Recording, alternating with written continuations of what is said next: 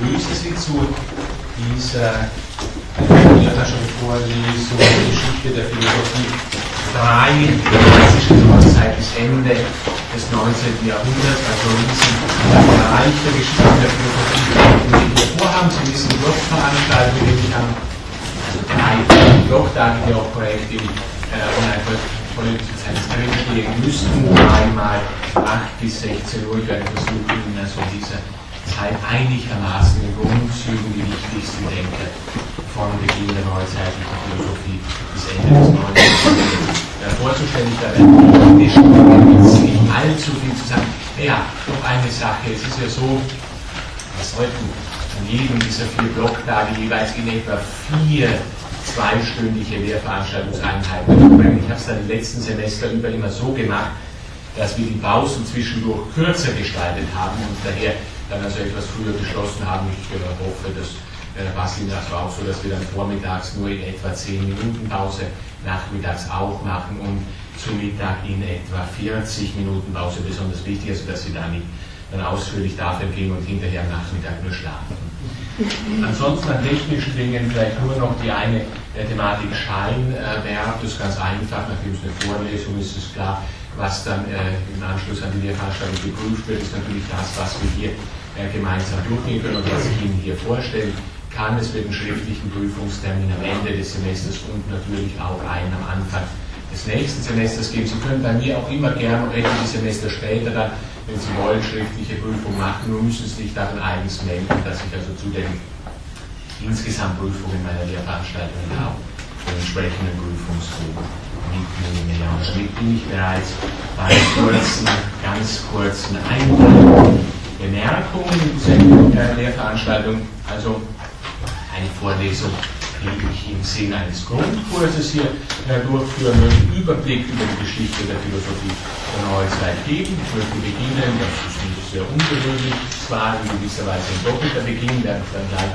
und dazu etwas näher zu äußern, Gelegenheit haben, gewissermaßen doppelter Beginn mit zwei Denkern am Beginn äh, neuzeitlicher Philosophie mit Francis Bacon und mit René Descartes. möchte dann natürlich an die beiden anschließend versuchen, Ihnen die vielen großen bekannten die Klassiker der Neuzeit äh, vorzustellen, sogenannter Rationalismus, um also vorweg nur ein wenig die Namen zu nennen, auf das Sie also in etwa wissen, was Sie hier äh, erwarten können, die sogenannten früh neuzeitlichen rationalistischen Denker mit ihrem Ahnenvater Descartes, alles was sich da anschließt, dann natürlich auch der Empirismus, gewissermaßen Bacon, der erste dieser neuzeitlichen Empiristen, deswegen sprach ich auch von einem doppelten Anfang neuzeitlicher Philosophie bereits äh, vorweg, also der neuzeitliche Empirismus natürlich wichtig, dasselbe kann man alles natürlich auch gleich in ethischer Hinsicht reflektieren. Wichtig die sogenannten Gefühlspositionen, Gefühlsethiken, die sich da im Rahmen eben neuzeitlichen Empirismus heraus entwickeln können. Dann natürlich ein großer Bereich für uns auch die sogenannte Aufklärung die man auf keinen Fall weglassen äh, kann, auch wenn man sie nicht schätzen sollte, was neuzeitliche Philosophie angeht. Also eine ganz wichtige große Kiste natürlich, sogenannte Aufklärungsphilosophie, ganz internationale Angelegenheit auch, wie Sie sicher wissen, Unterschiede zu Rationalismus und Empirismus im engeren Sinn, die etwas Nationale gebunden zu sein scheinen, wogegen die, Aufklär, die Aufklärung sich ja, im Wesentlichen international jedenfalls in europäischem Rahmen dann darstellt. Natürlich kulminierend im ja, König der Aufklärung, der ein Bürger war, nämlich Immanuel Kant, den wir natürlich auch etwas ausführlicher vornehmen und dem, was sich in an äh, Kant direkt anschließt, die berühmte, für manche berüchtigte Erscheinung äh, des deutschen Idealismus und dann der nach, das nachidealistische 19. Jahrhundert. Das alles gilt natürlich im Rahmen einer solchen äh, einzelmäßigen zweistündigen Veranstaltung nur auf sehr grobe Holzschnittartige Weise. Deswegen möchte ich doch ein gewisses Schwergewicht auf die allerwichtigsten einflussreichsten natürlich Denker dieser Epoche legen. Das wird sich, was den heutigen ersten Doktor geht, der Gestalt dann auch darstellen, dass ich doch etwas länger bei Descartes verweilen werde als bei den übrigen Denkern, mit denen wir es heute zu tun haben, was das nächste Mal angeht werde ich mich da etwas stärker mit Kant als mit den übrigen äh, beschäftigen. Ja, und bin damit bereits nach diesen ganz kurzen Vorwegbemerkungen bin damit bereits bei der Einteilung vorgegangen wird natürlich, das habe ich bereits angedeutet, im Sinne der geschichtlichen Entwicklung. Also ich habe da nicht vor, einer solchen Überblicks oder Einführung Veranstaltung da auf originelle Neuentdeckungen auszugehen, sondern beginne also im ganz traditionellen Sinne der geschichtlichen Entwicklung äh, entlang gehen. Ich hatte vorher festgehalten, ein gewissermaßen zweifacher Anfang neuzeitlichen Denkens. Grundsätzlich ist es zwar so, ich werde dafür zu argumentieren versuchen, dass es richtig ist oder dass es weiterhin die vernünftigste Lösung ist, aufs Ganze geblickt von Descartes als dem Vater neuzeitlicher Philosophie zu sprechen. Sie wissen, das ist ein alter Topos natürlich. Descartes ist der Vater von allem Möglichen. Ich glaube, die Vatermetapher vermutlich Rahmen der Geschichte der Philosophie nur in Bezug auf Aristoteles noch häufiger zum Einsatz gebracht worden, als in Bezug auf Descartes, zum Vater neuzeitlichen Denkens, neuzeitige Philosophie. Manche bezeichnen ihn ja dann auch gleich als Vater der Moderne oder Vater der Neuzeit. Insgesamt, das kann positiv oder negativ konnotiert sein, kann für positive Konnotationen können Sie etwa an Hegel denken, der so Descartes als Vater neuzeitlichen Denkens gepriesen hat, für die negative Konnotation beispielsweise auf Heidegger zu verweisen, der Descartes eben am Anfang einer ja wesentlichen, ja zumindest akzelerierten Verfallsbewegung sieht mit seinem Subjektivismus, subjektiver Wendung der Philosophie. Auf der anderen Seite, also Descartes äh, als Anfang der neuzeitlichen Philosophie, das macht weiterhin sehr viel Sinn. Warum? Wenn wir es in einem Sätzchen zusammenfassen, wollen Descartes ist der Erste, der in präzisem Sinne genau dieses ist Selbstbewusstseinstheoretiker. Es gibt ganz genau gar keinen Denker in der Geschichte der Philosophie vor Descartes, der in einem präzisen Sinn dies, dies natürlich ist viel Selbstbewusstseinstheoretisches bereits vor Descartes anfangend mit Plato oder vielleicht schon früher entwickelt worden. Nicht aber der Gestalt, dass das Ich, das Selbstbewusstsein, das Subjekt als das Fundamentum in Concurso, das Fundament aller weiteren Gedanken Gedankenbewegungen aufgefasst wurde. Ein guter Grund dafür, Descartes hier als ersten zu nennen. Auf der anderen Seite ist es natürlich so, dass es ganz enge Verbindungen zwischen Francis Bacon äh, und ja sehr, sehr wichtigen anfänglichen für die ganze Neuzeit, der wichtigen anfänglichen neuzeitlichen Bewegungen gibt. Ich denke vor allem am Beginn neuzeitlicher Naturwissenschaft, die Verbindung zwischen äh, Francis Bacon und Galileo Galilei, die man da kurz äh, erwähnen kann. Wichtige Verbindungen, sehr wichtige Verbindungen zwischen Bacon und dem sehr, sehr einflussreichen Ich möchte zumal ja auch Bacon zeitmäßig von Lebensdaten her vor der Frage, nicht, und das ist also präzise Festlegung der Einheit, angewiesen, dass wir auf der Seite von Bacon machen, jetzt eine Francis Bacon, die zwei dann René Descartes. Der weitere Verlauf einer sieht so aus. Weiteres aus der äh, frühen Neuzeit, natürlich auch wiederum im Zusammenhang mit der Entstehung neuzeitlicher Wissenschaften. Kapitel 3 in äh, dieser meiner Einteilung Thomas Hobbes, also Denker, der natürlich in, auch theoretische Philosophie von Wichtigkeit ist, aber vor allem vielleicht einem durchaus bedeutender großer Staatstheoretiker der Neuzeit diesbezüglich auch besonders einflussreich geworden wäre, was den englischsprachigen Bereich angeht. Der Kapitel 3 kommt kurz, dann der zweite große Systematiker, wenn wir den Gedanken auf Atheismus so besonders stark machen wollen. Zweite große Systematiker der klassischen Neuzeitnachmittag, der Spinoza, Kapitel 4. Dann Kapitel 5, einer der Empiristen der Geschichte der Neuzeit, John Locke. Wir wissen ja auch den Beginn neuzeitlichen Empirismus oder frühneuzeitlichen Empirismus erst mit John Locke und nicht äh, äh, an gewissermaßen äh, Dann der dritte in der gewöhnlich äh, einfach und einführend genannten Reihe der neuzeitlichen Rationalisten, natürlich in vielfacher Weise beispielsweise auch für das gegenwärtige geschätzte äh, Individualitätsdenken so wichtig ist, das Bestehen des Individuums nicht ins Zentrum zu treten scheint, äh, Gottfried Wilhelm Leibniz, der das Kapitel 6 dann, ein kurzes Kapitel möchte ich Ihnen auch, gleich, das in gewisser Weise etwas seltsame Gestalten der Geschichte Philosophie ist, aber doch ein kurzes Kapitel möchte ich Ihnen dann Kapitel 7 zu George Berkeley geben also einer der, wenn man unbedingt den drei Rationalisten, drei großen neuzeitlichen Rationalisten, drei Empiristen gegenüberstellen möchte, so macht es wenn viele so Berkeley und zusprechen, Berkeley gehört da nicht wirklich hinein in diese Reihe, wie wir sehen werden. Also ähm, er hat gerne im fundamentalphilosophischen Bereich noch viel, viel weniger auch geschrieben, nicht nur geleistet, sondern vornherein sich viel weniger damit beschäftigt, als es etwa bei Jude der Fall ist. 7, also. Und dann Kapitel zu einem Kapitel 8, ähm, da gehen wir direkt in den Bereich der Aufklärungsphilosophie hinein der für manche vielleicht überhaupt bekannteste Aufklärer, zumindest mit Sicherheit der bekannteste französische Aufklärer, äh, Voltaire, Kapitel 8. Dann komme ich zu dem empiristischen Denker, wenn es sowas wie eine Vollendungsgestalt neuzeitlich empiristischen Denkens geben sollte, falls es sowas überhaupt geben kann, was wir natürlich auch äh, diskutieren werden, müssen wir diesen Namen nennen, also Kapitel 9, dann Religion, natürlich auch wichtig in praktischer Hinsicht, was Bereich angeht, sowohl als Vater des Sentimentalismus wie des Utilitarismus damit bezeichnet. Das heißt jetzt, dass man eher dieses akzentuiert, das sagt Utilitas, also den Nutzen ins Zentrum stellt, oder auch dieses, dass man eben Sentiment, also den moralischen Sinn, das moralische Gefühl von daher lebt, Sentimentalismus stark akzentuiert. Kapitel 10, bekannteste französische oder zweite bekannte französische, äh, ganz bekannte französische auch Jean-Jacques Rousseau natürlich auch in ethischer Hinsicht hier vor allem äh, zu äh, betrachten.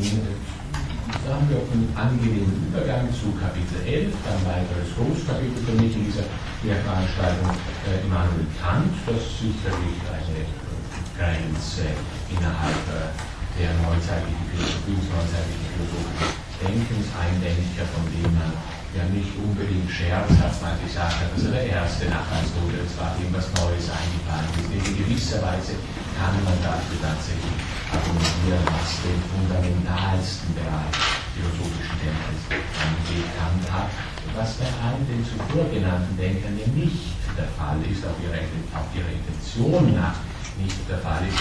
Er kann scheint eine Revolution im Bereich der Logik, also in Bezug auf die reinen Denkformen zu haben. Und können Sie sich natürlich sicherlich schon vorweg vorstellen, also wenn jemand, wenn sich bei jemandem das Denken des Denkens, der logischen Denkformen selbst ändert, so mag das eine grundlegende Revolution sein, als wenn wir in abgeleiteten Systemen, sei es in der Naturphilosophie oder auch in der Ethik auch, sei es sehr wesentliche Änderungen haben. Kapitel 12, 13, 14 sehr einfach im Rahmen dieses Überblicks, diese Überblicksvorlesung, diese berühmte, für manche ja auch berüchtigte Epoche des deutschen Realismus, die sich an Kant direkt anschließt, eine Epoche, von der jedenfalls manche nicht ganz wenig sagen, dass sie so an Dichte, Intensität und Niveau des Denkens die einzige ist, sich der, Klassik, sich der Epoche klassischen griechischen Denkens sozusagen als Ultras und einige andere an die Seite stellen lässt. Also die Kapitel 12, 13, 14 sich beschäftigen mit den drei bekanntesten Vertretern des norddeutschen Idealismus, der Kapitel 12 Fichte, 13 Schelling und 14 Hegel und dann natürlich kommen wir in einen wahrscheinlich sehr revolutionären und natürlich auch wirkmächtigen Bereich hinein, nach idealistisches 19. Jahrhundert also Denker, denen doch in einem zum Teil jedenfalls in einem erheblichen Maße noch gegenwärtige äh, Präsenz, Wirklichkeit äh, zuzukommen scheint, gleich man die Frage stellen kann, ob sie fundamental philosophisch das Niveau der zuvor genannten Denker erreicht. Fragen, die wir uns hier natürlich auch stellen werden, dann im Rahmen des dritten Weltkriegs. Ich nenne hier nur kurz die Namen, mit denen ich mich in erster Linie beschäftigen möchte. sind ja auch die bekanntesten Namen natürlich, was das jetzt nicht idealistische, sondern auch nachidealistische 19. Jahrhundert angeht. Kapitel 15 Schopenhauer, Kapitel 16 Feuerbach, 17 äh, Karl Marx, 18 Kierkegaard und 19 Friedrich Nietzsche. Ja, da habe ich gerade, sehe ich am Ende dieser einleitenden Bemerkungen nochmal was zu technischen hergeschrieben. Das habe ich jetzt vorher bereits vorweggenommen, bis auf einen Punkt, nämlich den, äh, dass ich Ihnen vielleicht doch empfehlen würde, ist zwar nicht unbedingt verpflichten, nicht erforderlich Prüfung, doch empfehlen würde. Zeigt sich ja immer wieder, dass man dann da doch mehr äh, Gewinn zieht aus den Lehrtaschen, dass sie doch den einen oder anderen äh, Text vielleicht zur Hand nehmen aus der, wenn wir Text zur Hand nehmen aus der Epoche, mit der wir uns hier beschäftigen.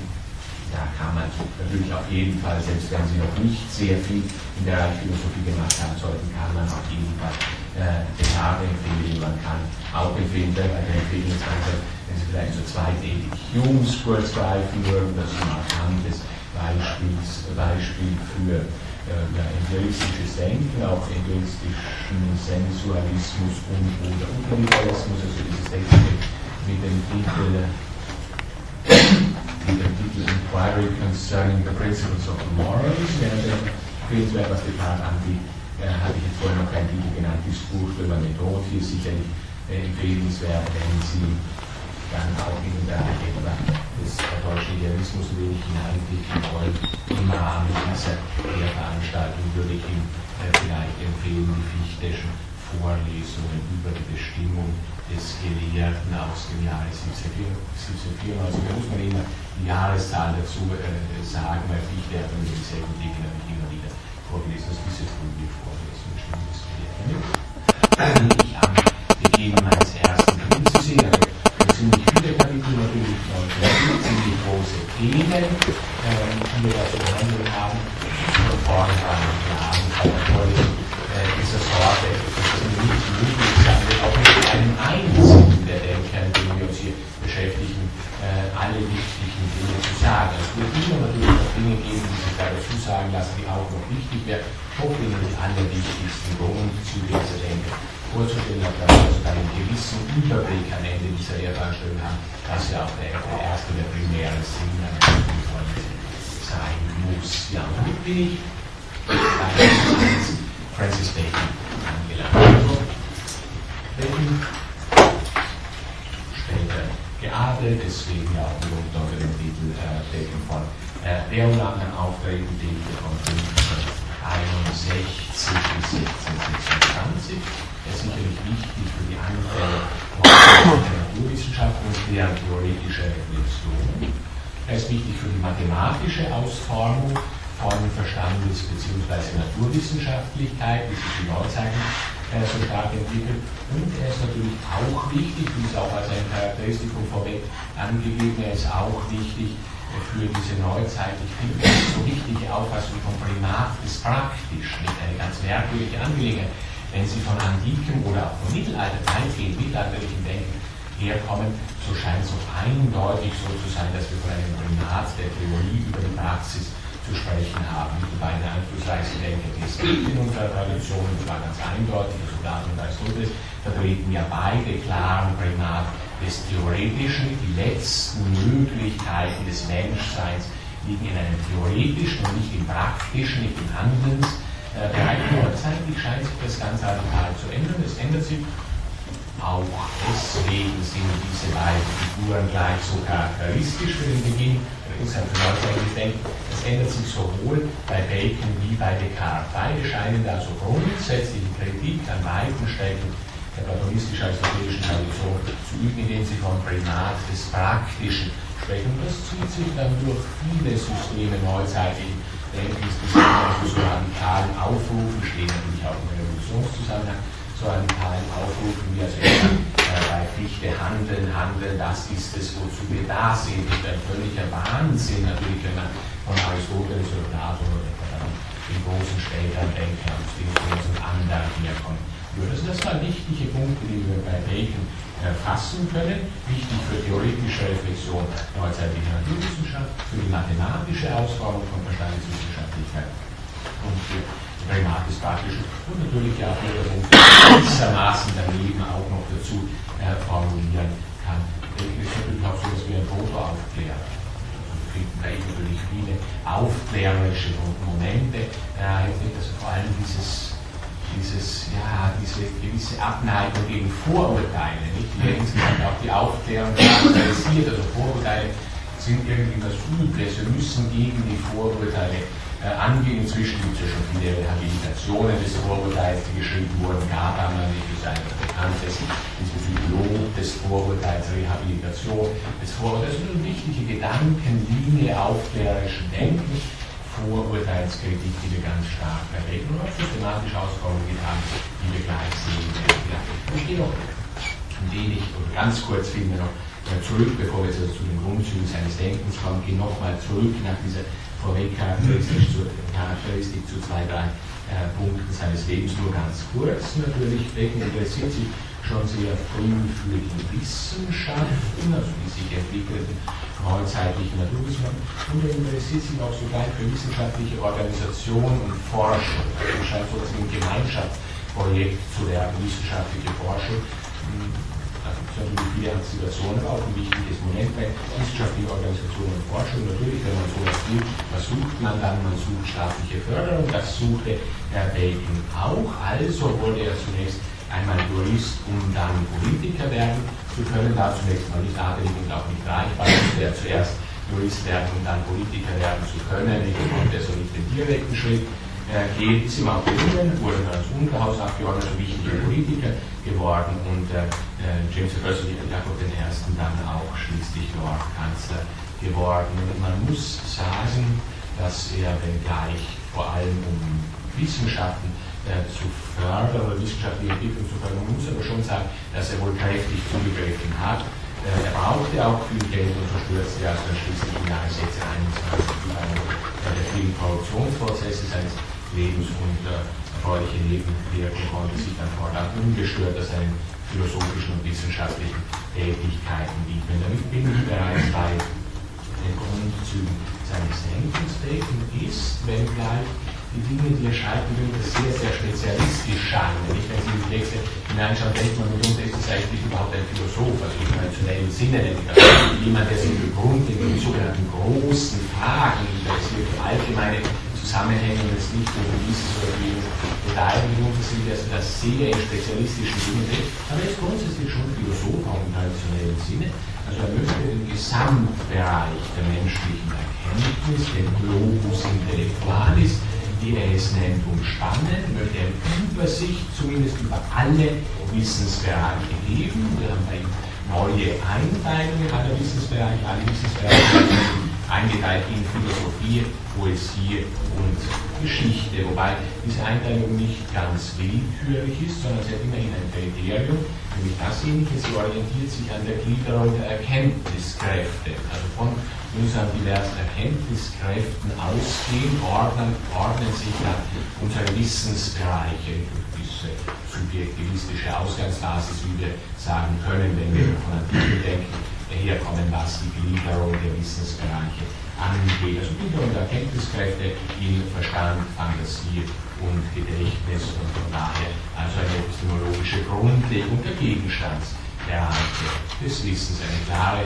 wie wir sehen, zumindest anti-aristotelische Einteilung der Wissensgebiete. Wir kommen nicht von den Gegenständen her und überlegen uns dann, welche unserer Erkenntnisfakultäten müssen wir denn jetzt gerade exekutieren, um den betreffenden Gegenstandsbereich auch adäquat fassen zu können, sondern wir kommen von unseren Erkenntniskräften her und überlegen uns, welche Wissensbereiche, auf welche Wissensbereiche geeignet wir denn mit dieser oder jener Erkenntniskraft zu. Zur Philosophie übrigens rechnet er natürliche Theologie hinzu. Erstens einmal, nein, näheres dazu natürlich zur Philosophie, aber erstens mal die natürliche Theologie, also ganz traditionelle Angelegenheit wiederum. Sie sehen auch, also bei diesem zum Teil ja auch tatsächlich eklektizistischen Denker etliches Traditionelles und Antitraditionelles vermischt.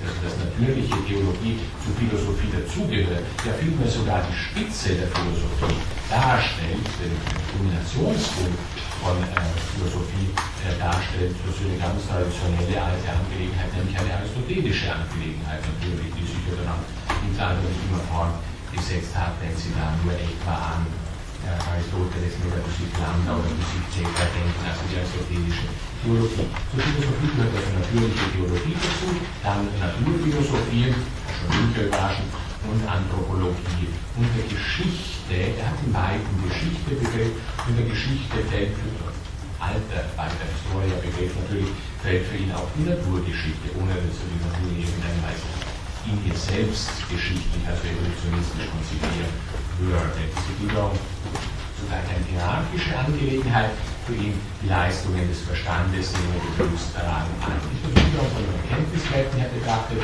und ist der Auffassung, dass der Verstand die höchste Erkenntniskraft des Menschen ist, höher als die beiden anderen. Eben deswegen sind das die beiden, sind das die wichtigsten Wissensbereiche, die diese Erkenntniskraft Verstand zugreift.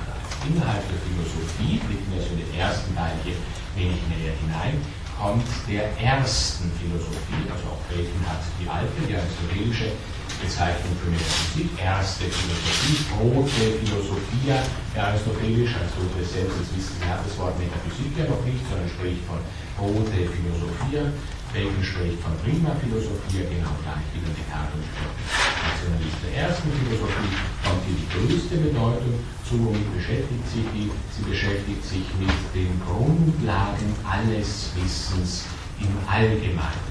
Das sagt uns ohne dass er diese erste Philosophie irgendwie noch näher ausgearbeitet hätte, abgesehen von der Vorurteilskritik zu dem wir gleich kommen werden. Aber das soll der Bereich der ersten Philosophie sein. Ach ja, da haben wir auch das bekannte Bildchen mit dem Baum. Dieser Baum, manche ein Baumbild, manche meinen dann, es käme von Descartes oder auch gleich, es würde erst von Heidegger stammen, also dieses äh, Bild vom Baum. Die erste Philosophie sozusagen die Wurzel des Baumes der Wissenschaften, ohne die dieser Baum ohne Halt wäre.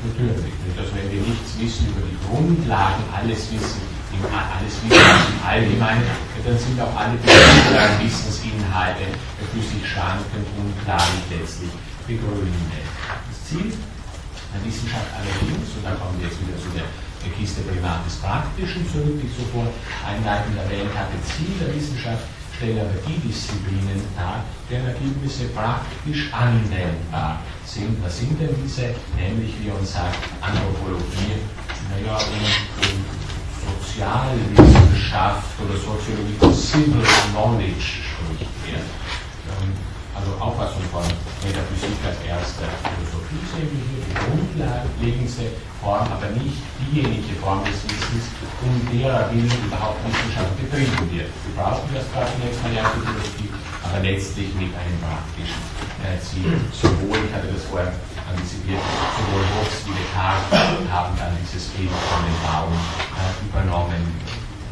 Geht natürlich noch weiter zurück, also diejenigen, in der Bika-Filter auskennen, ist ja das entsprechende Bild allerdings ein wenig anders, was die Modifikation angeht, auch der alternativen Stoizismus angeht. Ja, und Heidegger natürlich hat sich dann nochmal in den Bekanntheitsgrad dieses Bildchens als außerordentlich verdient gemacht in diesen kleinen Schritten, was es mit der Musik passiert kennen. Welchen Plan? Er plant überhaupt sehr viel.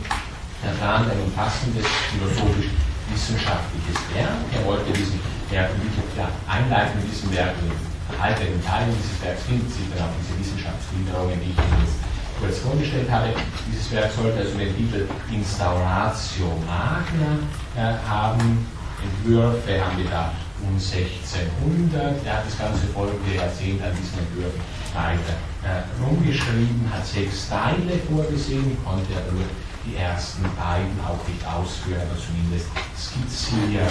Äh, der erste Teil enthält also diese enzyklopädische Gliederung der Wissenschaften, die ich Ihnen da wenig referiert habe. Und diese Gliederung hat er dann weiter ausgedrückt in einer Publikation, ersten Publikation, The Advancement of Also im Jahr 1605 und die entsprechende lateinische erweiterte Fassung dann im Jahr 1623, Dedicate et Augmentis Scientia. Ja, und dann natürlich noch wichtig, der zweite Teil, der zweite geplante Teil dieses Fassendseins Riesenwerkes äh, liegt vor in dem wohl berühmtesten publizierten äh, Schrift, schon Kapitel her natürlich sehr äh, berühmt, Bacons dem Novum Organum aus dem Jahre 1620, ist natürlich bereits der Titel gewissermaßen ein Programm oder wenn man will Attacke oder Kritik oder sonst irgendwie was ähnliches, neues nachdem also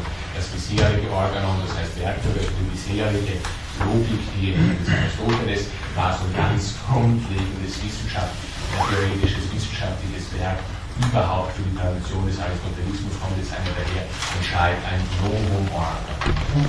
Ja, weitere Anteile, da soll es allerdings noch extemporierende Bemerkungen zu diesen sechs geplanten Teilen der Installation.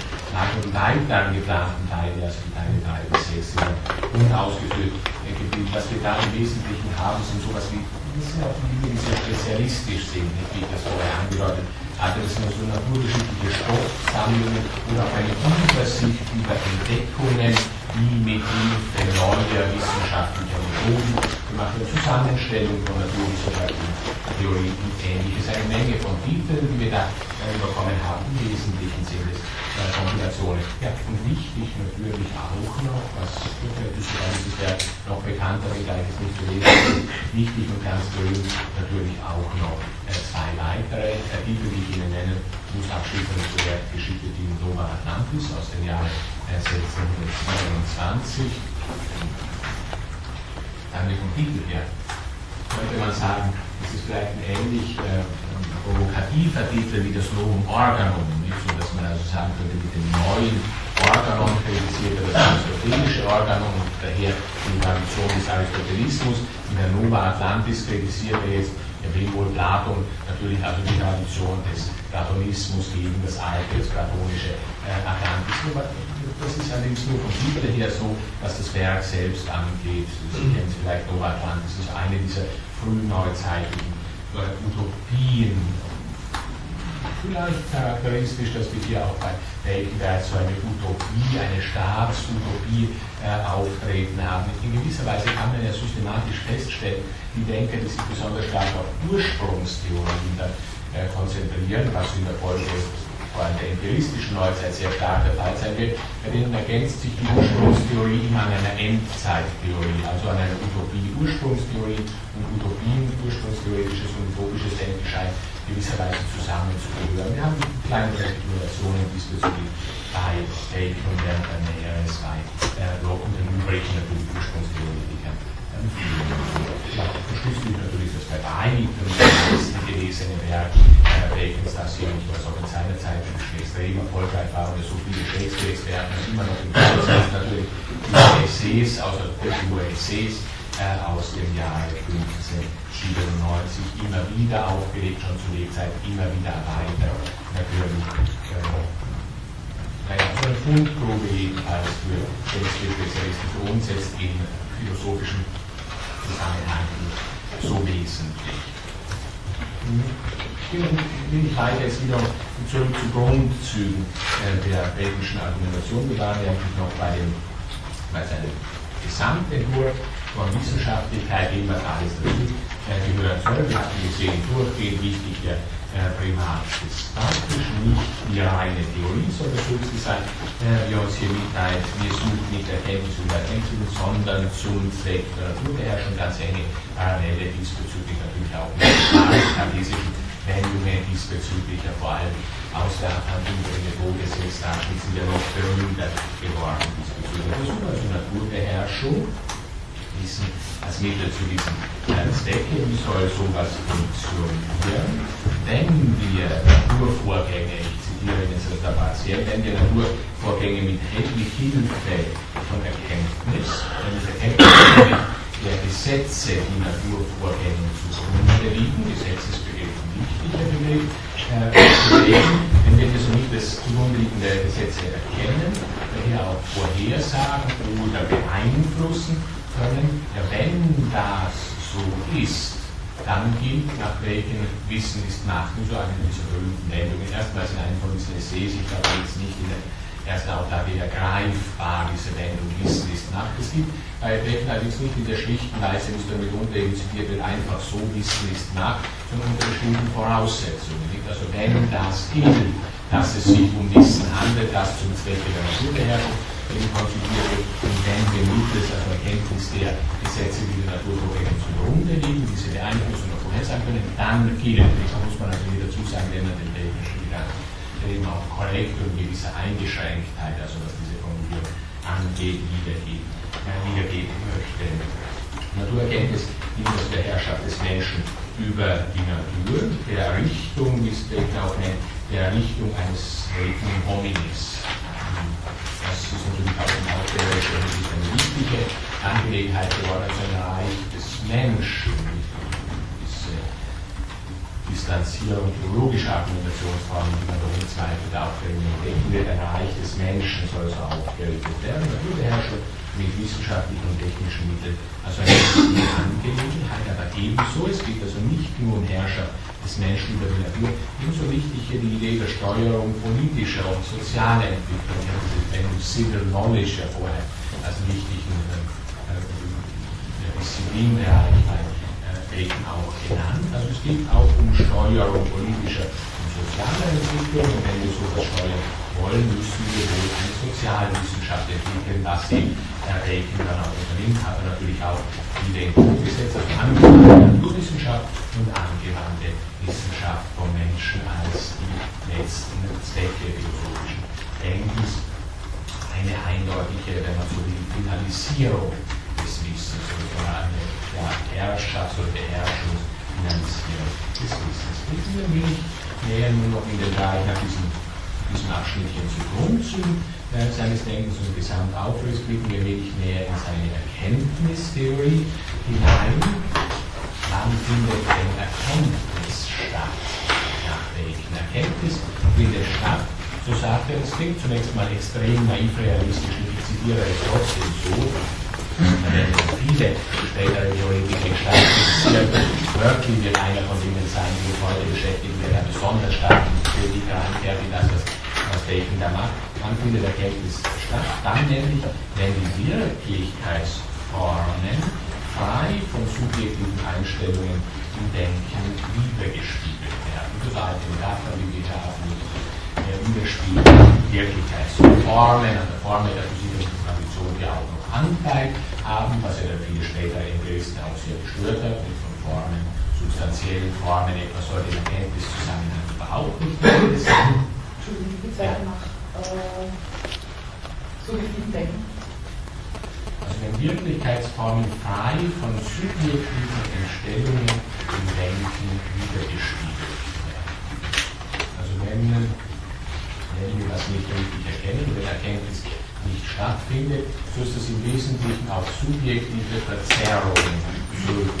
Erkennen wäre eigentlich so etwas wie ein Widerspiegel dessen, was schon objektiv vorhanden ist. Also vielleicht Erkenntnis als Konstruieren, Erkenntnis als Konstituieren, Entwerfen von Gegenständen, was ja dann wichtig ist, spätere Optionen neuzeitlichen Denken sein werden, abgesehen davon, dass Optionen vorher da sind, sondern im Wesentlichen erkennen grundsätzlich aufgefasst, nur es gibt Probleme, und zwar Probleme auf der subjektiven Seite, das wird uns jetzt dann auch gleich in die Vorurteilskritik äh, Bacons hineinführen, subjektive Einstellungen eben, Vorurteile verzerren das, was oder verzerren diesen Spiegel, machen ihn uneben, der eigentlich das vollständig adäquat wiedergeben könnte oder würde, wenn über die äh, verzerrten menschlichen wären. Also wenn der Mensch nicht wäre, wäre alles gut in Bezug auf die Erkenntnis, würde das ganz gut passen.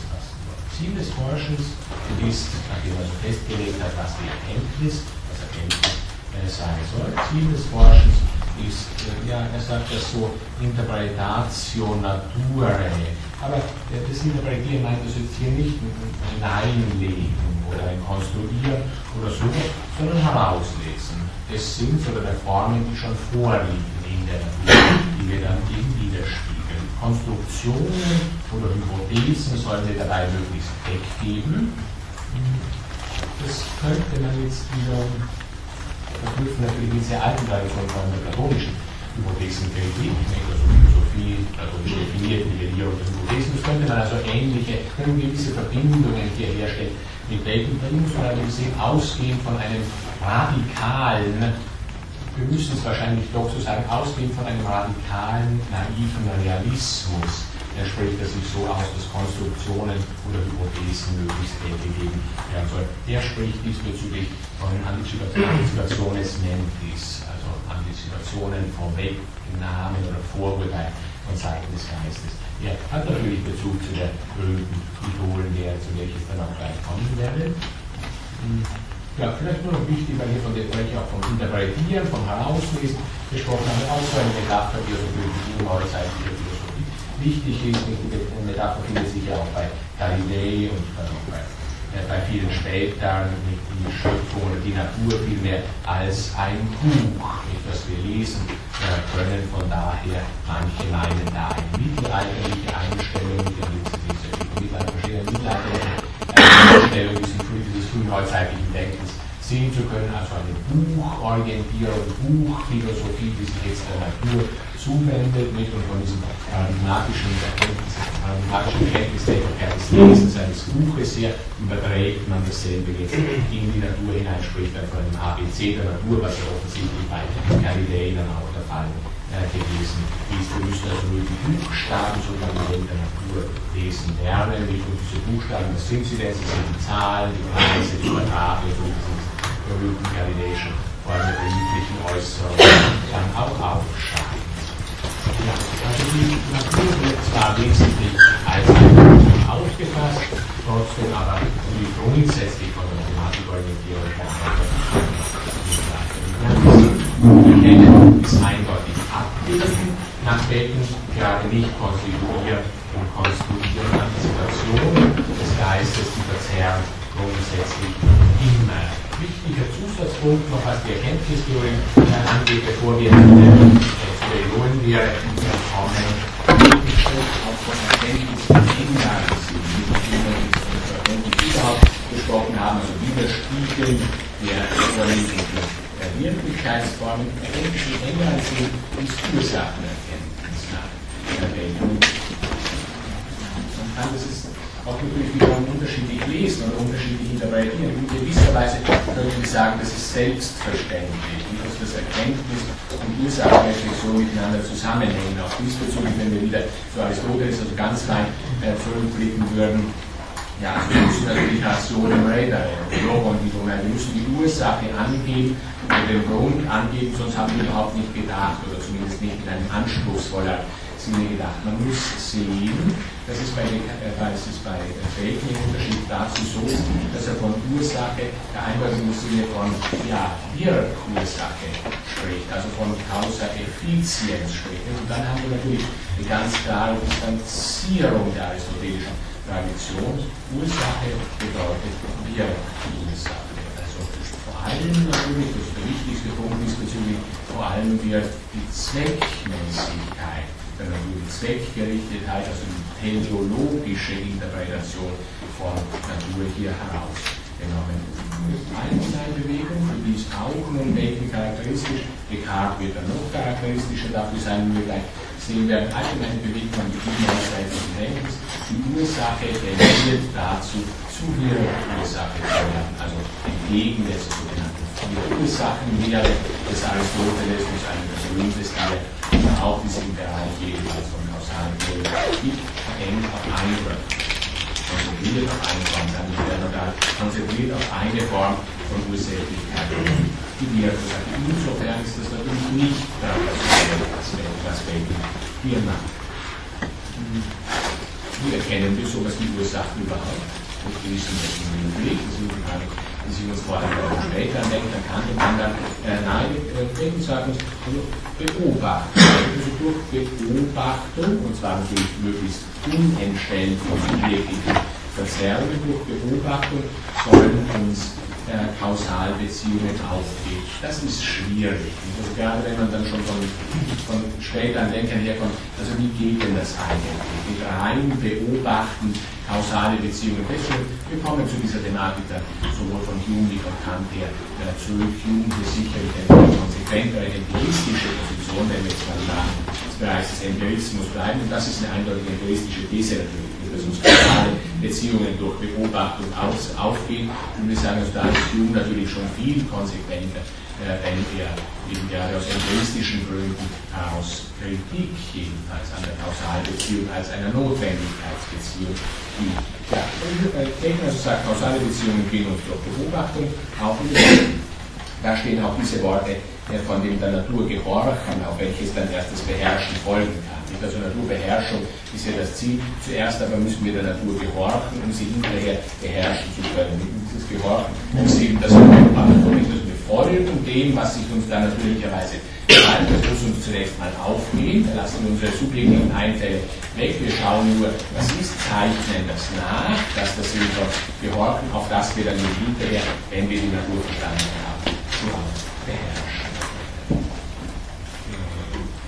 Noch ein Punkt, der im Empirismus-Zusammenhang äh, wichtig ist, ist ganz naheliegend von dem her, dass ich Ihnen selbstverständlich von dem her, dass ich Ihnen wo er schon sagte, dieses unentstellt soll mir die Wirklichkeitsformen widerspiegeln. Bacon hat auch diese, dieses Bildchen, diese Metapher bereits von der Tabula abrasa, also der Verstand, der eine Tabula abrasa sein äh, soll, soll er solch jedenfalls gleichen, also eine Tafel, die frei ist von allem, die so leer ist, zunächst mal, weil alles, was vorweg im Verstand enthalten wäre, könnte er eben nur die Widerspiegelung der Wirklichkeitsformen verfälschen. Da ist natürlich in dem Zusammenhang der zweite wichtig, zweite wichtige Gedanke zu Bacon, nicht so sofort nicht so hochstufig natürlich wie für Descartes, wo der zweite ganz fundamental wird, aber auch für Descartes, auch für Bacon natürlich wichtig. Es scheint so zu sein, dass unser Verstand mit vielerlei erfüllt ist, vor allem mit Vorbereitung. All dieses Zeug müssen wir erstmal bezweifeln, rauswerfen, auch das wird dann immer objektive Weise die Wirklichkeit. Ja, Sie haben angezeigt. Ja, äh, das sind die Verstandesprinzipien. Ja. Ich kann da vorderhand nur dazu sagen, dass Bacon, es ist bei ihm ja so vieles einfach verstreut und so, dass es nicht wirklich auf einer fundamentalen Ebene durchreflektiert ist. Den einen oder anderen Punkt schon angedeutet hat, er eben zur Kausalität, also eine ähnliche Frage, wie soll man denn sowas beobachten können? Kausalität, also diese Frage, die Sie jetzt andeuten, wird ja dann eine sein, die etwa Leibniz ganz grundlegend an die Adresse jeder empiristischen Position wendet, mit dieser schönen kurzen Wendung, die wir verstehen, schöne kurze Wendung, wir sind uns selbst angeboren. Also so wie das der Leibniz äh, formuliert, der etwa Loch gegenüber auch anderer Bilder. Ich denke, Ihre Frage geht in genau dieselbe Richtung. Wir haben ein grundsätzliches Problem, am Ende dieser Positionen, die sich formulieren, Verstandesprinzipien zu erklären. Ergeben sich Verstandesprinzipien, bei welchen kann ich Sie da so voller nur vergrößern und sagen, wir haben bei Ihnen diesbezüglich keine Reflexion. Kommen. Bei späteren Empiristen haben Sie da ja schon Überlegungen das bei wo das Zauberwort Gewohnheit in solchen Zusammenhängen etwa einsetzt. Ja, und auch die Fragestellung das nach. Also überhaupt nicht. Ja. Diesbezüglich haben wir keine Überlegungen.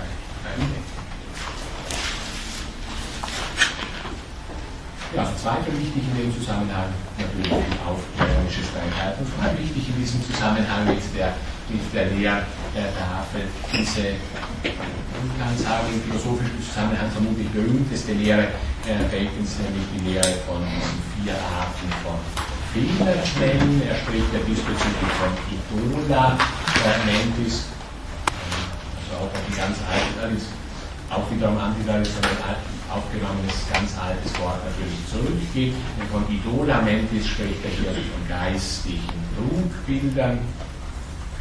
Vier Formen, ich nenne sie ja, vorweg kurz und charakterisiere sie dann noch ein wenig. Er spricht von Idola Tribus, ja, also stammesspezifische, nicht wenn wir es übersetzen wollen, stammesspezifische Fehlerquellen, dann spricht er von Idola also Fehler, die in individuellen Einstellungen liegen, von Idola Forien, also das ist wichtig, wieder wichtig in Bezug auf die Sozialwissenschaftsangelegenheiten, die wir davor hatten, Sie also Idola Forien, Fehler, die sich durch sozialen, gesellschaftlichen Zusammenhang ergeben oder entwickeln und schließlich die Idola-Theater, also durch Weltanschauungen, durch weltanschauliche äh, Systeme hervorgebrachte oder bedingte Fehlerquellen. Ja. Hm. Da kann man also direkt in das Logo Organon greifen. Ich blicke ein wenig hinein. Wie stellt er sich diese äh, Fehlerquellen vor, grundlegende Fehlerquellen äh, seiner Auffassung nach, die Tribus, die liegen in der menschlichen Natur beziehungsweise in der menschlichen äh, Gattung. Gibt denn da zum Beispiel, also etwa anthropomorphe Vorstellungen, da kann man sich so an älteste Religionskritik mit Xenophanes und anderen erinnern.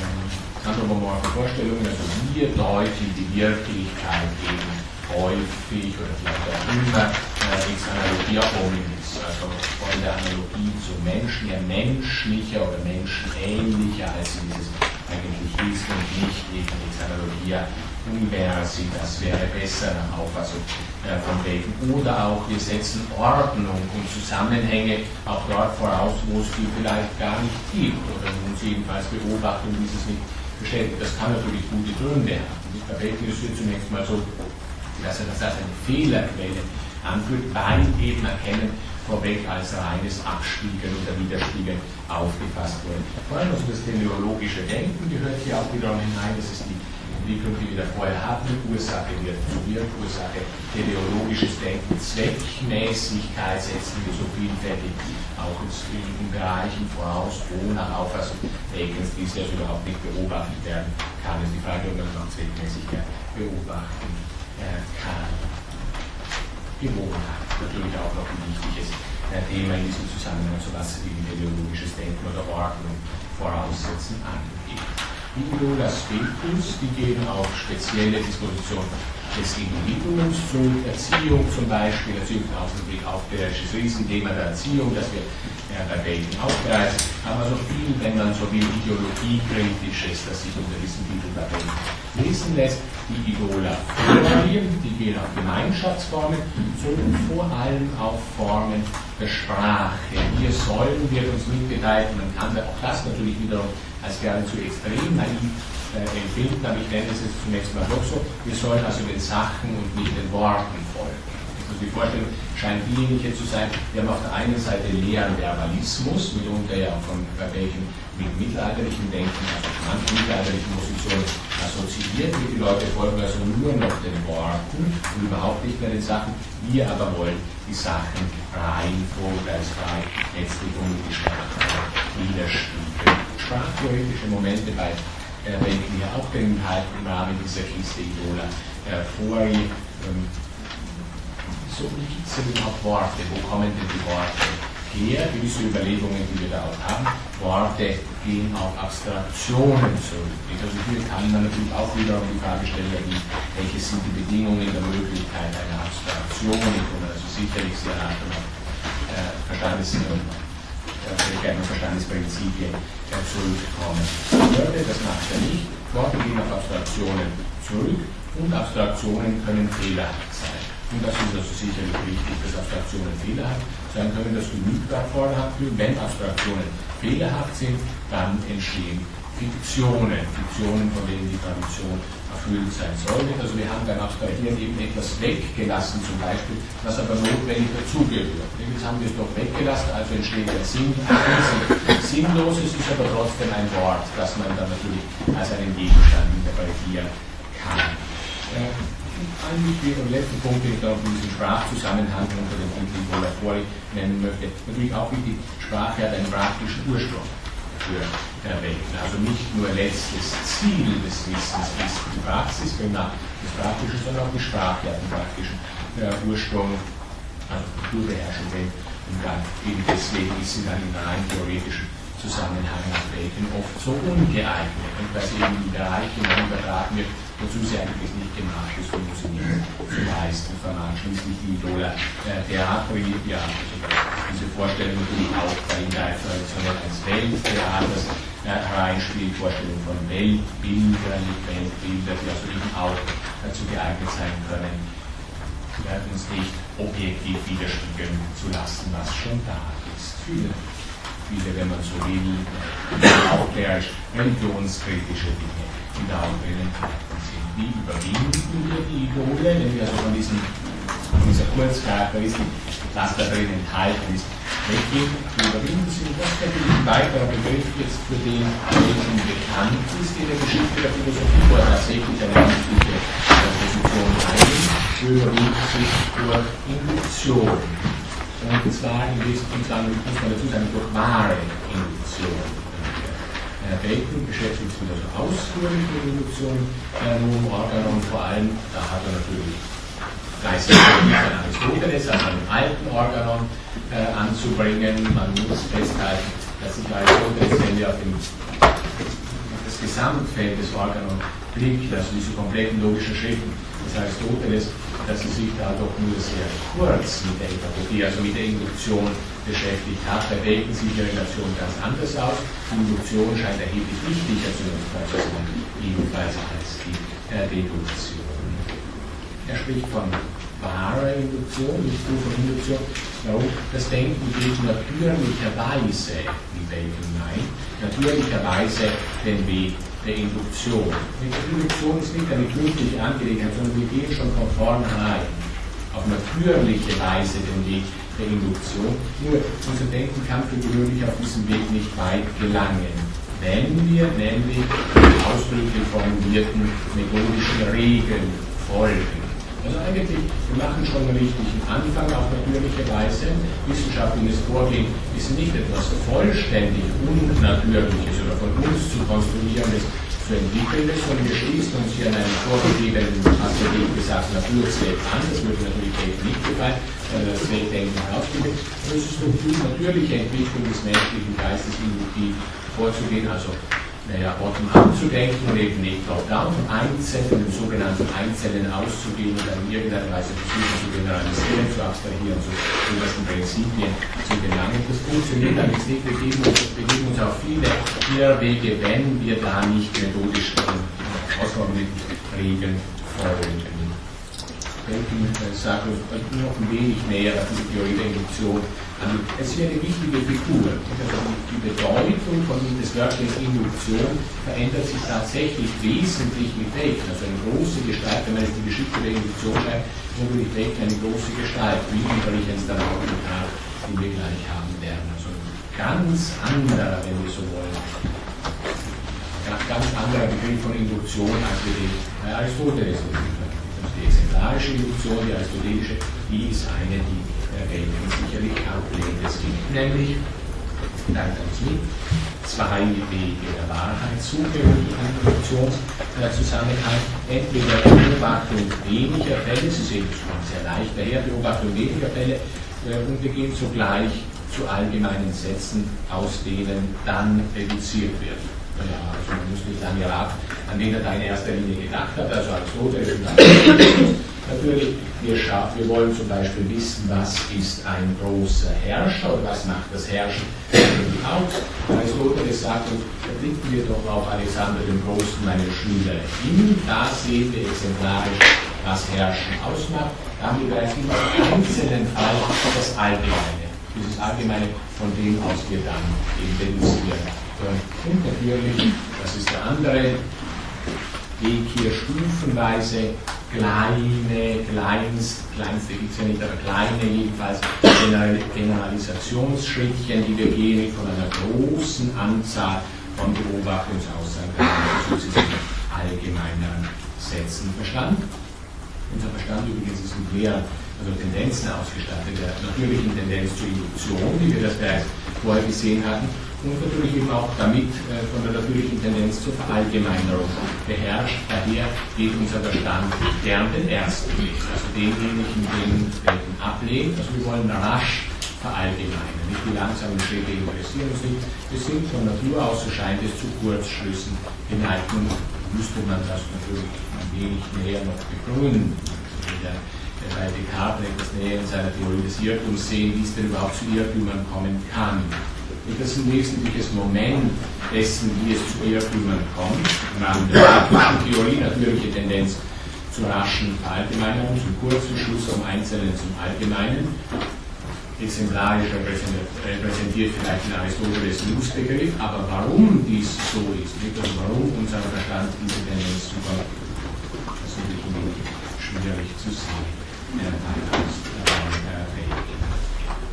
starke Aristoteles Kritik im Organon natürlich äh, soll nicht deduktiv syllogistisch vorgegangen werden, was in erster Linie natürlich nach Aristoteles stattfinden soll, wenn es ja, es ja die ersten und die zweiten Analytiken des Aristoteles denkt, sondern induktiv vorgegangen werden.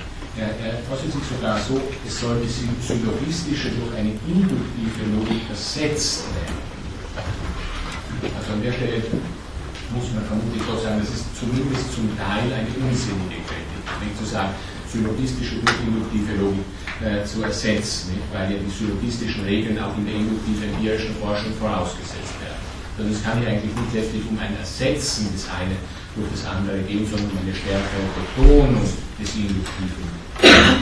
In Wirklichkeit ist es auch so, wenn man in den Text hineintreten will, ein Ergänzungsverhältnis ja tatsächlich zwischen dem Syllogismus und Empirie bzw. Induktion auf der anderen Seite. Ja, wir hatten ja vorher kurz auf die Sprache hingeblickt. Äh, bei Bacon ich nehme das nochmal ganz kurz auf, jetzt von den Induktionsgedanken her, Ausdrücke, sprachliche Ausdrücke, haben nach Bacon Bedeutung, wenn sie auch, wenn sie in sogenannte Beobachtungsbegriffe sind oder auf solche zurückgeführt werden.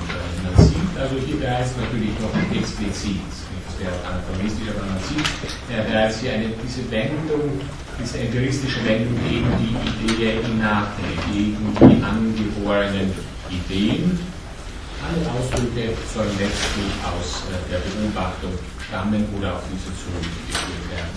Also dazu werden wir natürlich bei Locke und dann viel mehr lernen. Ja. Und entsprechend sind da natürlich allgemeine Aussagen nur sinnvoll, wenn sie Ergebnis induktiver Generalisationen sind. Hm noch ein paar Wendungen abschließen, meine Kurzbemerkung hier äh, zu erwecken. Man sieht, wenn man in bestimmten also Abschnitte, in die allgemeinen Abschnitte seines Werks hineingeführt werden, ja, sammeln, klassifizieren, vergleichen, alles das soll Voraussetzung für die Erfassung der Form der Natur sein. Dieses Gesammelte wird dann in Gesetze gefasst. Wir brauchen also Sinneswahrnehmung und Standesdenken, natürlich im Sinne des Heraushebens, des Zusammenfassens, so als Datum, als äh, Bestandteil unseres wissenschaftlichen Vorgehens, weder Sinneswahrnehmung noch Verstand, für sich genügen oder genügen zur Erkenntnis oder generieren Erkenntnis, also auch hier ein Ergänzungsverhältnis, wie zuvor zwischen Syllogismus und Induktion und zwischen Sinneswahrnehmung und Verstand. Deswegen drückt sich hier auch so aus, so eine legitime Ehe müssen Sinneswahrnehmung und Verstand eingehen, auf das Erkenntnis äh, reduziert werden kann. Eigentlich hält das die wir sagen, für eine Art, eine besondere Art des Schließens aus den Einzelnen heraus wird geschlossen oder vielmehr aus den vielen Einzelnen äh, heraus anders als die aristotelische Epopedia direkte Erfassung des Allgemeinen durch den Muster Einzelnen bedeutet. Erfassung der Formen, der natürlichen, vorliegenden Form, ist das Ziel in Physik wie in Metaphysik, in erster Philosophie.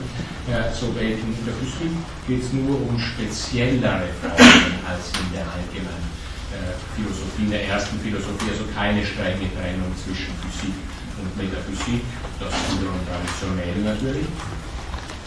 Man der Metaphysik stellt sich also speziell solche Fragen wie, ja, was ist denn eine einfache Natur, was ist Bewegung, Bewegung ganz grundlegend natürlich für die Physik. Es gibt nichts, das im Rahmen der technischen Physik abgehandelt wird, das nicht interessiert. Insofern wieder ein klarer Aristotelismus, den wir hier haben, also nochmals diesen Eklektizismus, der Weltkern beginnt aber seit der Zeit. In der Metaphysik geht es um formale Prinzipien der Wirklichkeit überhaupt. Also um allgemeinste, natürlich durch empirische Generalisation gewonnene naturphilosophische Sätze. Allgemeinste formale Aktionen aller Wissenschaften sind da auch enthalten. Insofern kann Bacon äh, sagen, das wir über die ja, traditionellere Auswirkung äh, seines Werks im Unterschied zu vielen antitraditionellen, das wir inzwischen hatten.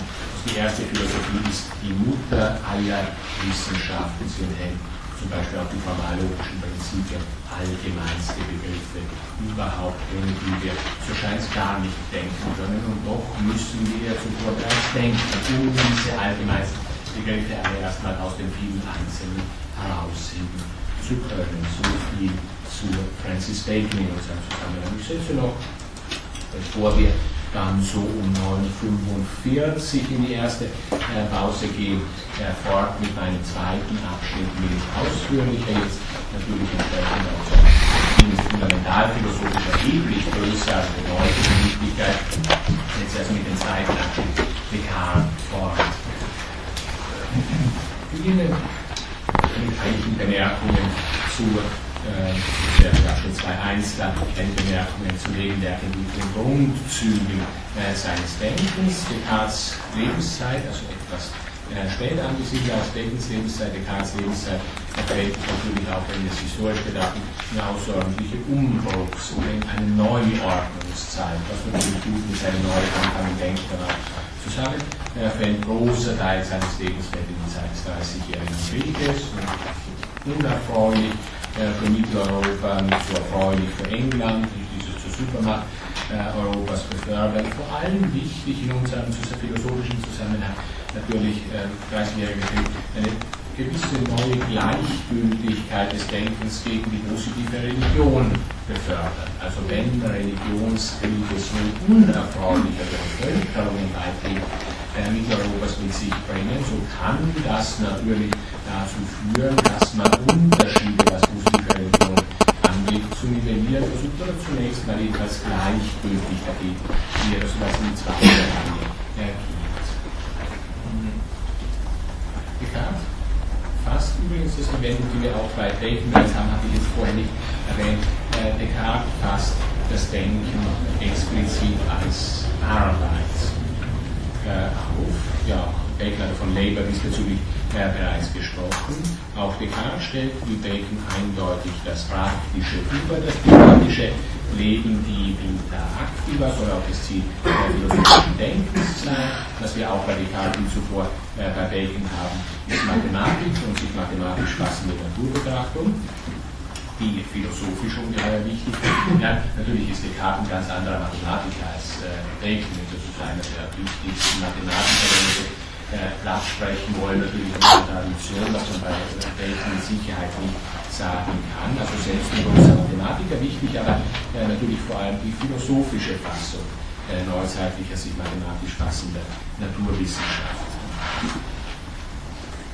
Auch da wird gleich Descartes in anderer Weise ein Eklektiker ist, wie als äh, nämlich ein reflektierterer Eklektiker, wie wir gleich sehen, denn auch da natürlich kann man wiederum äh, viele Bezüge zurückmachen. Auch Platon hat die Mathematik sehr geschätzt und war ein großer Mathematiker, hat ja auch so ein gewisses Sätzchen über den Eingang der Akademie schreiben lassen. Allerdings jetzt bei Descartes etwas, auch schon bei äh, Bacon etwas, an das zum Beispiel Platon überhaupt nicht dachte, nämlich mathematische Denkform wird für philosophisches Denken oder für philosophisches Vorgehen vorbildlich. Das ist zumindest beim frühen Descartes, in den frühen kartesischen Werken eindeutig, wie wir gleich noch näher sehen werden. Auch noch wichtig, äh, vorweg was Grundzüge angeht, natürlich die Wichtigkeit mechanistischer und naturalistischer Denkweisen, also Kritik an den Zweck, teleologische Auffassung von Natur der Zweck wird von Descartes als eine okkulte Qualität, also Qualitas occulta, äh, bezeichnet. Den Zweckbewegung müssen wir aus natürlichem Zusammenhang wird Ursache tendiert dazu, aus einer Effizienz zu werden. Leider wichtig, das hatten wir bei Bacon noch nicht so sehr, so bei Descartes natürlich für den Zusammenhang Descartes Galileo äh, wichtig, der Heliozentrismus-Gedanke, der bei Descartes erstmals noch Wichtigkeit äh, zu werden scheint. Damit verknüpft der Gedanke, ich will nicht das umgekehrt sagen, der Gedanke der Unendlichkeit äh, des Raums, also der Gedanke der Unendlichkeit äh, des Raums, damit verknüpft der Heliozentrismus, der Gedanke der Unendlichkeit des Raums, woraus ergibt sich dieser Gedanke? Naja, aus der Geometrisierung des Raums, wie wir das, nämlich Geometrisierung des physischen, des natürlichen Raums, wie wir das eindeutig bei Descartes natürlich haben. Also wenn der physische Raum im Wesentlichen der mathematische Raum ist, also geometrisiert, ist natürlich dann haben wir eindeutig Unendlichkeit, Gedanken der Unendlichkeit des Raumes. Und da dann natürlich das Endgültige, jetzt mag ja vorher auch einige Male, wie man bei Blumenberg in Anlagen inzwischen nachlesen kann, aber wenn man das endgültige äh, Zerbrechen zwischen dem Sub- und dem Supraroman, also diesem alten aristotelischen Unterschied, zwei verschiedene Vollkommenheits- Bereiche im Rahmen des natürlichen Universums, dasjenige, welches über und dasjenige, welches unterhalb der Sphäre des Mondes ist, kann man natürlich auch woanders ansetzen, verknüpft natürlich mit dem Gedanken des fünften Elements der Quintessenz herbei. Äh, Aristoteles also mit Descartes sich aus der Geometrisierung des Raums ergeben, Astrophysik wird möglich, etwas, das wir in dieser Weise ja zuvor in der Geschichte der Philosophie nicht haben. Es ist so, ja, unheimlich im Heliozentrismus-Gedanke, wie gut es äh, vorher nannte, also der entschieden bevorzugte Ort der Erde, der Erde des Planeten, auf dem wir leben im Rahmen des kompletten Universums, dieser Gedanke äh, ist dann natürlich für Descartes nicht Descartes lebt nicht nur in einer extrem revolutionären, einer Umbruchzeit, sondern er fasst sich auch selbst revolutionär in viel stärkerer Weise noch als äh, Bacon. Das hat sicherlich auch mitgewirkt, dass er gleich von Anfang an als so ein ja, äh, Neuanfänger, Neuanfang in der Geschichte der Philosophie aufgefasst wurde, fasst sich also selbst als revolutionär auf, vielfach in dieser ja auch Lichtterminologie und Metaphorik, die ist natürlich selbst wiederum traditionell die Lichtmetaphorik, also seine revolutionären Formen hieß denn diese traditionellen äh, Bilder. Möchte hier vielleicht nur äh, ein, zwei kleine Stellen, also tatsächlich auf das Selbstbewusstsein äh, dieses Denkens, wenn man überlegt, auf was er alles zurückblicken kann, noch in einer sehr starken Weise zum Ausdruck bringt. Vielleicht zwei Dinge äh, hier zitiert. Antischolastisch beispielsweise die folgende Stelle, die ich Ihnen kurz zitiere. Die Art der Schulen zu philosophieren, nicht? und die Schulen, also insbesondere die scholastische Denkentwicklung, auch die zur Zeit Descartes selbst, ist sehr bequem für Leute mit mittelmäßigem Verstand, denn Dunkelheit der Diskussion und Prinzipien, also Obskurität, das ist ja dann so ein Wort, das ja dann immer auch von den Aufklärern dann verwendet wird, auch Descartes hat viele aufklärerische Momente. Der Gegner oder die Argumentationen des Gegners, sie sind stets obskur. Also die Dunkelheit der Distinktionen und Prinzipien, deren sie bedienen, die hat zur Folge, dass sie, also, dass sie über alles und jedes gerade so kühn reden können, als verständlich sie etwas davon.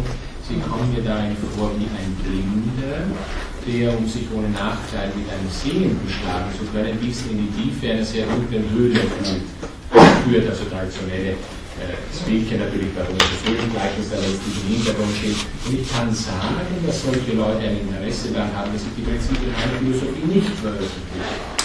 Denn höchst einfach und evident, wie sie sind, würde ich in der Veröffentlichung etwas, etwa dasselbe tun, als wenn ich einige Fenster öffne und Licht in die Höhle lassen würde. Oder andere Wendung noch, ja, also die, die Wendung, einige Fenster öffnen die immer als Heiterkeit war, weil in vielen anderen Hinsichten ja auch Fenster wurden. Daran kann Descartes natürlich noch nicht denken. Oder andere aristotelische äh, Wendungen. Zweites Beispiel dazu, nirgendwo scheint mir Aristoteles so sehr zu fehlen, als hier zu gehen, als gerade dort, wo er vom Zweck ausgeht. Muss es klar, nimmt man das Argumentieren vom Zweck von Telos ja weg, dann nimmt man den Aristoteles weg. Ja, und vielleicht doch noch eine dritte Wendung, auch natürlich, das muss man auch zeitspezifisch natürlich sehen, vielleicht ein besonders starkes Stück, etwas, das zumindest als besonders starke Traditionskritik empfunden wurde, gerade von einem Denker, übrigens habe ich vorhin nicht erwähnt, von einem Denker, der sich als explizit katholisch, also explizit Katholik sein Denken als katholisches Philosophieren auffasst. Nicht? Also eines seiner wichtigsten Werke, übrigens der Philosophie, dann auch als Lehrbuch, als Textbuch für Jesuitenhochschulen vorgeschlagen hat, ist damit alles durchgenommen. Aber gerade also in diesem Zusammenhang muss man auch besonders äh, starke Aufregung im Zusammenhang mit dem folgenden Zitat die er zu seiner Zeit erregt hat, verstehen, es sind nur zwei Wege, und wenn in dieser Art hinter, es sind nur zwei Wege, die Existenz Gottes zu beweisen. Sie da Ende ähm, offensichtlich gegen die Reihe von den fünf Wegen, von den, von den Winkeln hier äh, gerichtet. Das impliziert vieles, äh, ist nicht nur bestimmt der Gottesbeweis theoretisch, sondern auch direkt metaphysisch, was die Erkenntnistheorie äh, Descartes angeht, vieles, das wir jetzt in der Folge äh, noch sehen werden. Also der teleologische Gottesbeweis natürlich ist hinfällig, hatten wir vorher sofort, äh, aber auch andere Gottesbeweise, der Stufenbeweis zum Beispiel, der wird damit auch bereits in die Sonne gegeben, dass man also Sein gradualisieren kann. An die Tradition wenig, je nachdem, was Sie kennen, zurückdenken, dieses Gradualisieren von Science gibt Science und gibt Scienceres, also Science intensiveres als anderes, so, solches, das in einem stärkeren Sinne ist als anderes. Dieses Descartes auch völlig weg. Es ist oder es ist nicht. Etwas ist entweder oder es ist nicht. Rede von Science Stärke, Science Intensität, Science Graden fällt weg, weil nämlich der Stufenbeweis wegfällt, wie man bereits in diesem Zitat reinnehmen äh, kann. Äh, ja, es fällt in gewisser Weise auch der Gedanke des Vorgeordnetseins des Universums oder des Kosmos bereits in dieser Kritik an den äh, Glückerie äh, weg. Also Kritik implizieren bis zurück zu den ersten Ordnungsspekulationen, die wir in der Geschichte der Philosophie haben. Erste vielleicht Platon's Gorgias oder vielleicht findet jemand noch früher und sowas wie eine, wie eine philosophische Ordnungsspekulation in großem Stil. Es scheint also so zu sein, es wird alles neu. Descartes ist daher ein Anfänger, ist daher auch ein Aufklärer. Sehr wichtig, nicht jeder Aufklärer, wie wir dann in der Folge sehen werden, sagt bis zu einem gewissen Grade, seht, ich mache alles neu. Aber Sie hatten es ja vorher. Also hatte ich noch nicht, ich habe noch bestimmt erwähnt, ich habe äh, kurz vor gesagt, 1596, äh, bis 1649. Ich komme schon nicht gleich, da war es ja informiert wegen äh, Grundzüge, die ich vorweg sagen wollte, kommt gleich.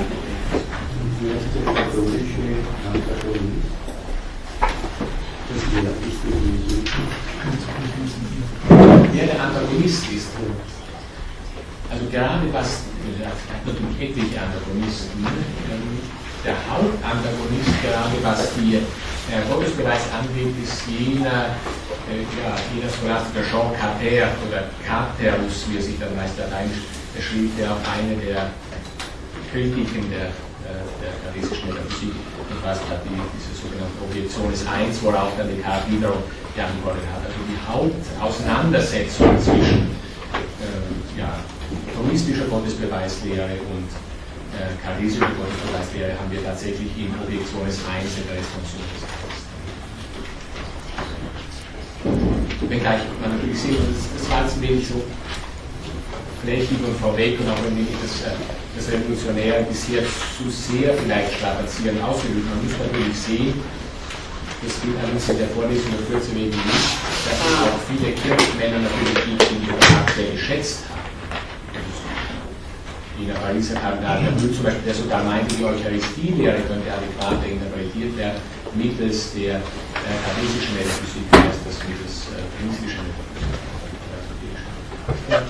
Das war dann zunächst eher die, die revolutionäre Ausrichtung, die da betonen wollte. Also es scheint alles neu zu werden. Descartes. Descartes stilisiert sich natürlich auch äh, vielfältig als alles neu schaffen. Ich würde ganz kurz dazu sagen, und ich habe das vorhin in der Einleitung schon antizipiert, mit grundsätzlichen Rechten.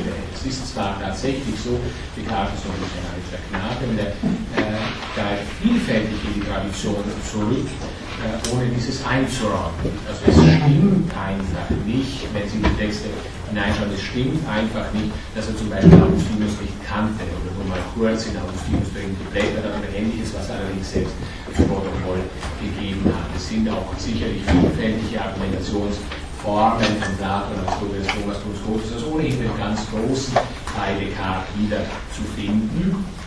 Und er hat diese Argumentationsform natürlich auch übernommen, nicht einfach selbst entwickelt. Aber auf der anderen Seite die grundsätzlichen Rechte, sage sich als alles neu schaffen, stilisieren, deswegen, weil eben der Erste wirklich als Selbstbewusstseinstheoretiker zu bezeichnen da vielleicht doch noch zwei kleine Zitate, mal zur Abwechslung von Hegel, dass die Prävention gibt und auch über den Hegelabschnitt äh, schon gleich Richtung hervorgebens. Descartes ist in der Tat der wahrhafte Anfänger. Das ist natürlich ironisch jetzt auch von Hegel, aber nicht nur ironisch gemeint, ist in der Tat der wahrhafte Anfänger der modernen Philosophie, insofern sie das Denken zum Prinzip machen ein bisschen vielleicht zu stark noch ausgedrückt, das Denken das Subjekt zum Prinzip nach, müssten wir vielleicht noch stärker formulieren, das selbstständige Denken. Das Denken als selbstbezüglich, das heißt als ich. Das Denken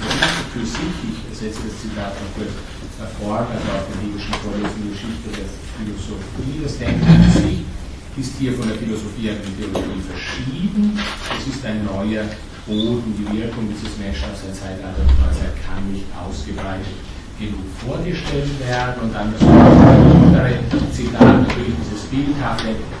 Zitat, eben Zitat auch hier offensichtlich mit Kolumbus verknüpfen, in der Neuzeit äh, darstellen, Descartes haben gesagt, sind wir zu Hause und können wie der Schiffer nach langer Überfahrt auf der unbestimmten See, das ist diese unbestimmte See, wohl Land rufen. Gabriel ist einer von Menschen, die wieder mit allen von vorn angefangen haben, ihnen das Denken der Neujahrszeit an.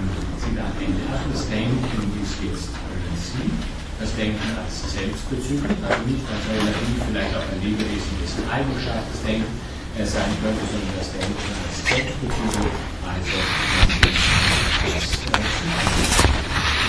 Denken selbst sozusagen sich von anders verstehen. Warum? Wenn wir das äh, vorweg zu charakterisieren versuchen, weil wir der Erste zu sein scheint, der festgehalten hat, alles Denken steht in der Form Ich denke. Also nicht die Natur denkt oder Verstand denkt Emotion denkt oder dergleichen, in der Form Ich denke.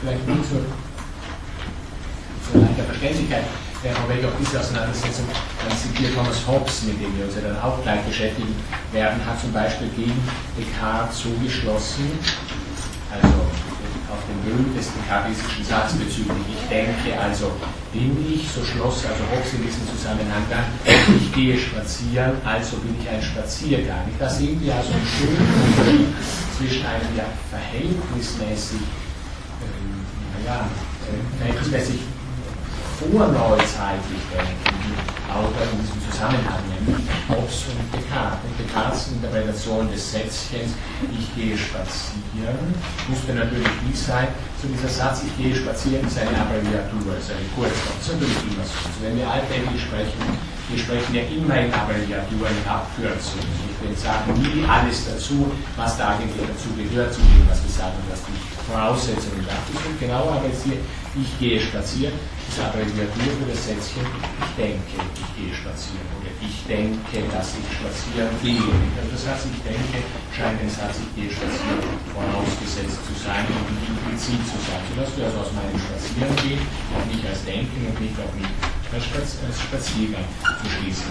Nachdem natürlich der Spaziergang ja nicht selbstbezüglich ist, im Unterschied zum ich nicht selbstbezügliches, also solches, das nicht in der Form ich oder ich denke, den gibt es nicht und kann es nicht geben.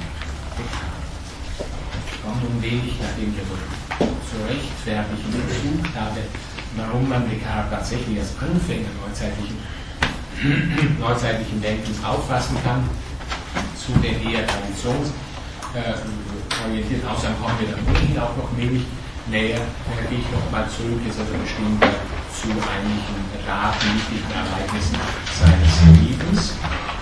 1996, also geboren, im Kleinreichen äh, in Frankreich mit Namen La Haye, heute heißt es natürlich Descartes, in der Nähe äh, von Descartes, Jean Descartes, Rue Descartes, das Ort, Ort heißt auch Descartes. Also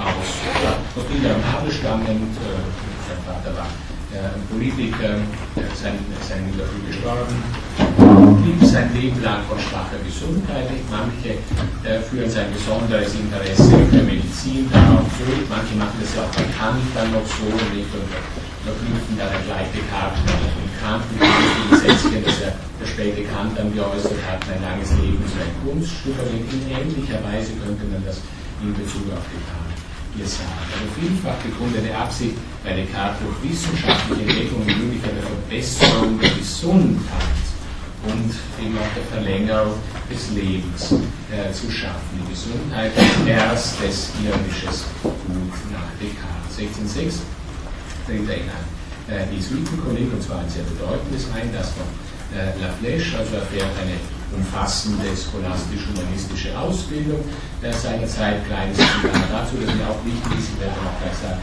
warum befand mich auf einer der berühmtesten Schulen Europas, in der Tat, wo es doch nicht dafür irgendwo auf der Erde gelehrte Männer geben musste. Ich hatte dort all das gelernt, was jeder andere dort lernt.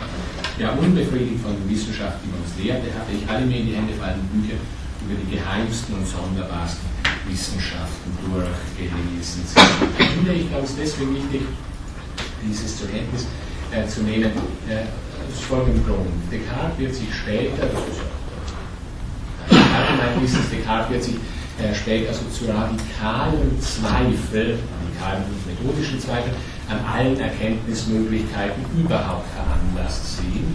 Und da ist so wichtig zu wissen, das liegt nicht vielleicht daran, weil er nicht genügend gelernt hat oder weil, weil er nicht genügend unterrichtet war. Es ist vielmehr ein objektiver, grundlegender Mangel des Wissens, so wie es bis zu ihm hin aufgegeben ist seiner eigenen Interpretation nach. Damit will ich jetzt nicht sagen, dass man nicht etwa Aristoteles oder Platon oder sonst irgendjemand gegen, gegen Descartes verteidigen kann. Aber seiner eigenen Interpretation nach. Er weiß im Wesentlichen, ja, mehr oder weniger alles. Jedenfalls das, was den Grundsatzbereich im philosophischen Zusammenhang angeht. Ja, den Satz sagt er allerdings nicht. Der stammte von Hegel, ich weiß im Wesentlichen alles. Das äh, hat Descartes so nicht gesagt, aber er war, war eitel genug, um es auch hätte äh, sagen ja, wichtig, also wenn wir kurz in das hineinblicken, was er so gelernt und gelesen hat, natürlich Klassikerlektüre, Grammatik philosophischer und theologischer Hinsicht, vor allem Aristoteles und zeitnah natürlich äh, äh Francisco Suarez, also im Zusammenhang mit Suarez, Descartes ja auch inzwischen großer Forschungsgegenstand äh, geworfen, begegnet natürlich auch dem frühneuzeitlichen Stoizismus, Skeptizismus und Augustinismus, also Strömungen, die sich ja frühneuzeitlich wiederum entwickeln, mit der sogenannten Neustoizismus. Ich werde Ihnen dann gleich noch was zu Descartes als Neustoiker sagen und klar, der Stoizismus wieder auftritt, tritt auch immer der Skeptizismus auf. Und umgekehrt, die beiden scheinen also in der Geschichte zusammenzugehören und eben auch wichtig noch der frühneuzeitliche Augustinismus, also vor allem in den großen Ordensschulen und die großen Schulen der Zeit sind natürlich weiterhin große Ordensschulen, das darf man jetzt äh, für die Zeit Descartes nicht vernachlässigen, also vor allem in den großen äh, Ordensschulen und Descartes lebt im Gespräch, vor allem im brieflichen Gespräch mit Ordensmännern der Augustinismus, ganz stark vertreten. Von daher auch enge Zusammenhänge zwischen Augustinus und Descartes auf den einen oder anderen äh, Punkt werde ich dann wenig noch eingehen äh, können.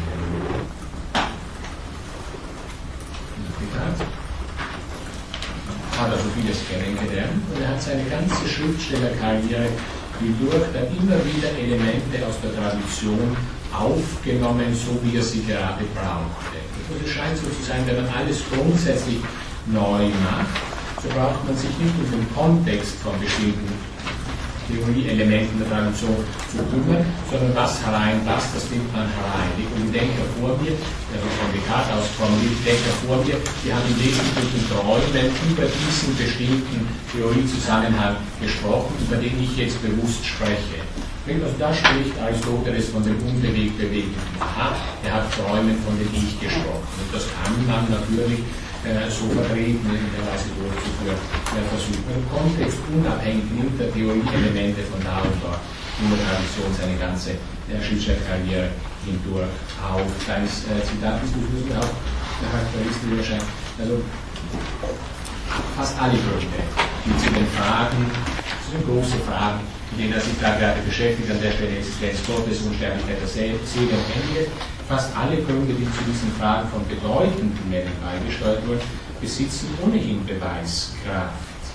Aber man muss sie nun so genau und durchsichtig darstellen, dass es feststeht, dass es sich wirklich um Beweise handelt. Also man muss die Tradition bei der Hand nehmen. Nicht für sich genommen kann da alles bezweifelt werden. Wenn wir aber ein festes Fundament erreicht haben, wie Descartes erreicht, werden wir gleich sehen. Wenn wir ein festes äh, Fundament erreicht haben, dann können wir vielfältig Argumentationen der Tradition wieder aufnehmen und als sinnvoll, als völlig korrekt interpretieren. Das ist übrigens also dieses historisches Verständnis seiner eigenen Position in der Geschichte der Philosophie ist übrigens ganz dasselbe wie bei Aristoteles. Das ist die aristotelische Geschichte der Philosophie, Alpha äh, die Anwalt oder andere Bücher durchlesen. Auch hier ist es so, die Leute müssen bei der Hand genommen werden.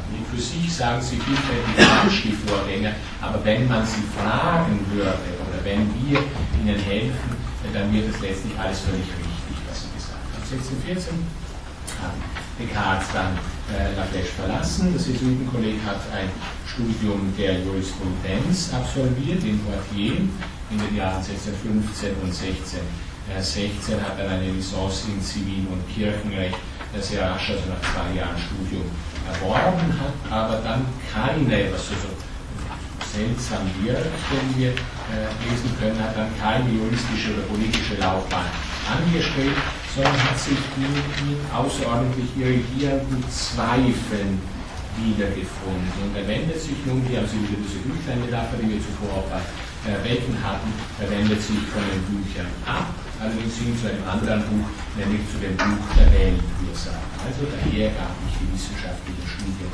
ganz auf, sobald es das Alter mir erlaubte, mich aus der Abhängigkeit von meinen Lehrern zu entziehen und entschlossen, kein anderes Wissen zu suchen. Und ich habe diese beiden großen Inhalte, die mich jetzt in der Folge beschäftigen, kein anderes Wissen zu suchen, als was ich in mir selbst oder im großen Buche der Welt würde finden. Verbrachte ich also den Rest meiner Jugend damit zu reisen, Höfe und Heere kennenzulernen also die Soldatenseite, mit Menschen verschiedenen Temperaments zu verkehren, Erfahrungen zu sammeln, mich selbst auf die Probe zu stellen im Treffen, in das Geschick gestellt und natürlich über alles, was mir begegnete, Überlegungen anzustellen. Man sieht also einen gewissen Wunsch nach reicher Lebenserfahrung. Ganz ähnliches werden wir dann fast von den Worten her auch entsprechend, das werden wir dann bei David Hume wiederfinden. Er geht zunächst nicht auf den Büchern in sich selbst zurück, sondern er geht in die Welt hinaus. Und wie sich das näher darstellt und was er da gefunden hat, machen wir dann nach der ersten Pause, also zehn.